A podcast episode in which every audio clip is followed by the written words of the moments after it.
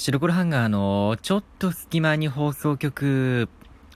さあ、始まりました。白黒ハンガーのちょっと隙間に放送局を相手は白黒ハンガーのベベです。え今回はですね、白黒ハンガーベベの個人会と、えー、なっております。はい。えー、ということで、えー、今回始まりましたけれども、えー、久しぶりに、え僕、えベベの個人会ということでね、えやらせていただこうかなと思います。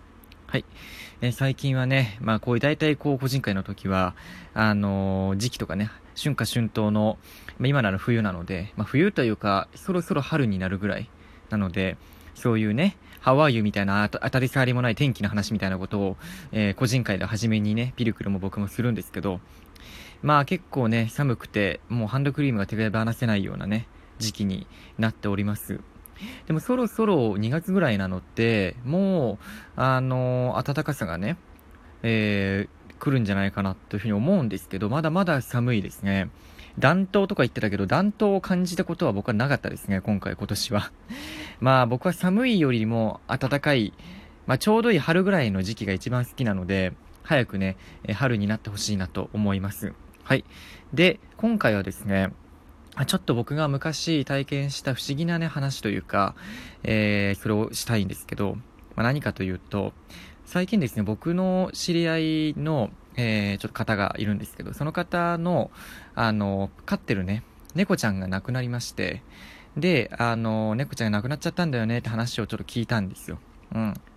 で、それで僕も昔、あの、僕の実家の方では、あの、代々というかね、あの、ペットを飼ってまして、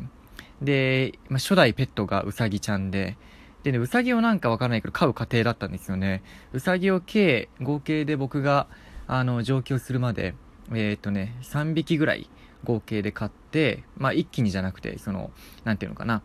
えー、ウサギちゃんが亡くなっちゃったら、また飼うみたいな。まあ、また飼うって言うとなんか非人道的なの、なんかなんていうのかな。また飼うというか、まあ、前のウサギちゃんも可愛かったんだけど、立ち直らなくちゃね、いけないので、あの、やっぱ寂しいねってなって、新しいうさぎちゃんを飼ったりとか、あと、あの、猫ちゃんは、今はね、猫ちゃんを、あの、飼ってるんですけど、その猫ちゃんは、実は、あの、ピルクルから、まあ、もらったというか、あピルクルの家の近くのピルクルの家っていうのは、あの、バーリング頂上みたいな、あの、ハイパー田舎にあるので、ハイパー田舎の山の上にあるので、そこのね、田んぼに、その猫ちゃんが捨てられていて、その猫ちゃんの、捨て猫ちゃんの、を、あの、ピルクルから、あの、うちはもう飼ってるから飼えないから、あの、飼ってもらってもいいというか、もしよかったら飼ってくれないということで、今も子猫の時にピルクルから猫ちゃんをもらって、今僕の実家の方では、えー、っとね、中学校ぐらいの時にもらったのって、えー、もうかれこれ、えー、もう十何年ぐらいね、生きてんのかなもう、うん、一緒にね、あの上京するまでは共に、あの、歩んだわけなんですけども。で、あの、今回話したいのは、最初のね、その、うさぎちゃんの話なんですよ。で、えー、最初の初代のうさぎちゃんは僕もすごく思い入れが深くて、僕が幼稚園ぐらいかもう小学生低学年ぐらいの時に、うちに、あの、来たんですよね。うん。確かペットショップで買ったんだと思うんだけど、で、名前がね、チョビっていう名前で、白黒のね、パンダ模様のね、まあ可愛いうさぎちゃんだったんですよ。で、なんでウサギを飼ったかって言えば、ウサギっていうのは、やっぱり、あの、泣かないので、まあ、ちょっと泣くって言えば泣くんだけど、あの、声としては、その、なんか、なんていうのかな、うん、みたいな声。なんか、ちょっと、うんっていうぐらいの、なんか低い声なんですよね。うん。だから犬とかみたいにワンワン泣いたりとか、にゃ、猫みたいにニャーニャー泣いたりして、まあ、例えばその近所迷惑になることとかもないし、うん。あの、そういうところで心配がないっていう、だから飼いやすいっていうことと、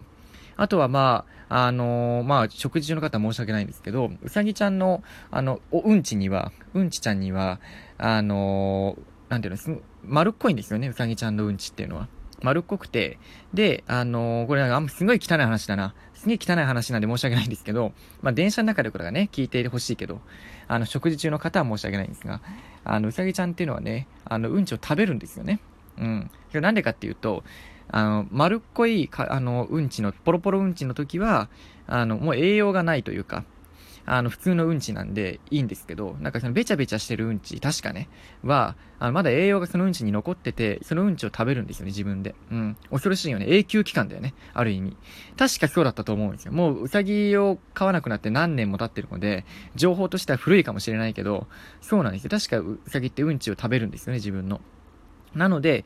で、あの、だからポロポロしたうんちとかだと、あの、なんていうの、まあ、誤って、例えばリビングにしちゃったりしても、まあ、処理しやすかったりするし、あの、あと、うさぎ温厚なので、あの、寂しがり屋ってね、よく言うけど、それは嘘らしいんですけどね。まあ、あの、そういうところ含めて、なんか初めて飼うにはすごく良かったんで、あの、うさぎを飼ったんですよね。うん。その子がもう十何年生きて、僕が、だからすごいちょうど中学上がるとか、まあ中学生ぐらいの時に、まあ亡くなってしまったんですけど、でその時にね、あの、まあ、お寺というか、その、供養の方に連れて行って、で、あの、共同墓地というかね、あの、ペットのね、共同墓地に、あの、その、なんていうの、収めてもらうというか、まあ、仮装してもらって、で、寂しくないようにね、共同墓地に収めてもらって、で、合唱してね、帰ってきたんですよ。で、あの、納骨する、そのちょっと1、1 2週間前というか、に、そのお骨っていうかな、遺骨っていうのかなを、あの、1週間か2週間ぐらいね、うちに置いといたんですよね。その、壺に入れて、あの、しっかりしたね、あの、白いね、壺に入れて、ちゃんと遺骨をこう入れる用の壺と、その周りをこう、なんていうの、白い、あの、布みたいので囲って、キュッて上を縛ってあるみたいなもので、まあ、あの、やっぱ寂しいので、1、2週間ぐらい最後にちょっと一緒にいようみたいなことで、その、いつも、そのうさぎをね、ゲージで飼ってたんですけど、ゲージの、飼ってた、いつも飼ってたゲージの中に、その、えー、骨というかね、遺骨を入れて、その、で、あのー、1、2週間ぐらいね、あの、過ごしてたんですよ。その、共同墓地に収めるまでね。うん。で、その時に、あのー、ふとね、その、飼育小屋というか、ゲージを見ることがあるんですよね。もういないんだけどね。いつもの、あの、感じで。うん。ちらってこう、生活をしてる中で見ることがあって、それで見た時に、あのー、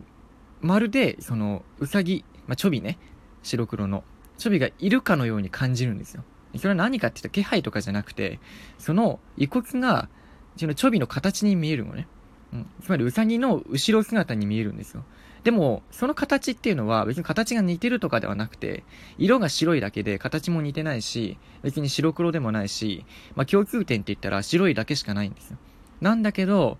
パッて見た時に、いつもこのチョビの後ろ姿に一瞬見える。うん。で、うんって見ると、また、その遺骨っていうか骨のあれに戻るんだけど、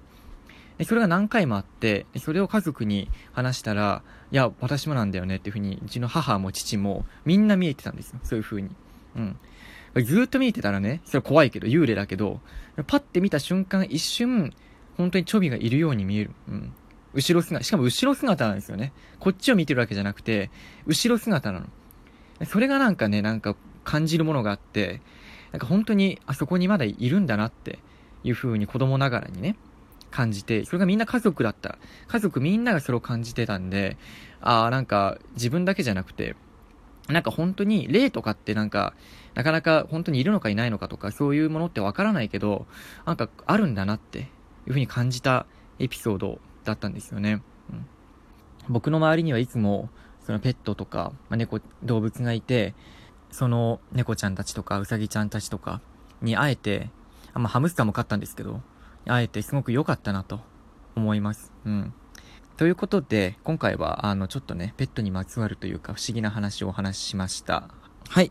えー、お相手は白黒ハンガーのウェペでした。